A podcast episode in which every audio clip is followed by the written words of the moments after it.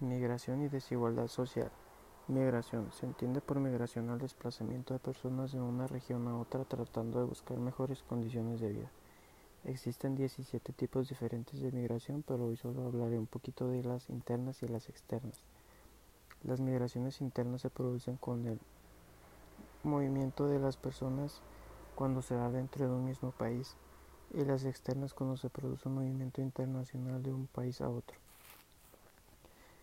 ¿Qué problemas pueden generar la migración en las ciudades que son punto de llegada de los países de las personas migrantes?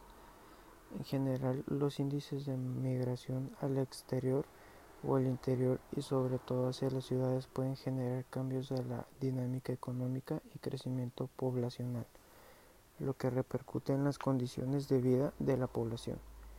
¿Cómo nos afecta la migración?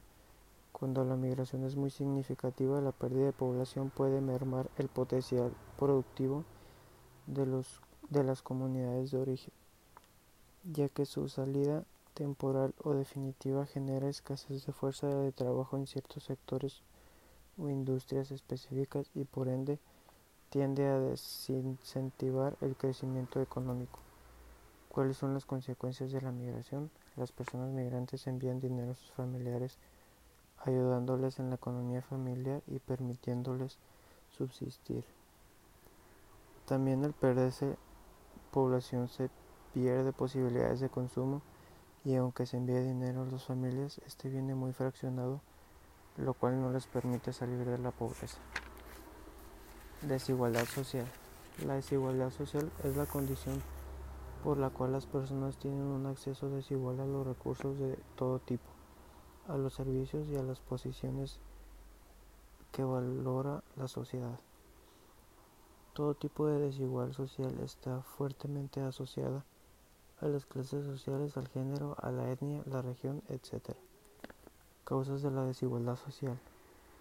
En la parte social se genera por la discriminación, discriminación de individuos por su posición económica, raza, religión, sexo, entre otros porque hay desigualdad en el mundo, hay pobreza extrema en el mundo. El 1% de las personas ricas tienen más dinero y riqueza que la que tienen 4.600 millones de personas que tienen casi nada. La humanidad se desarrolla cuando hay intercambio, cooperación, justicia, libertad e igualdad entre las personas.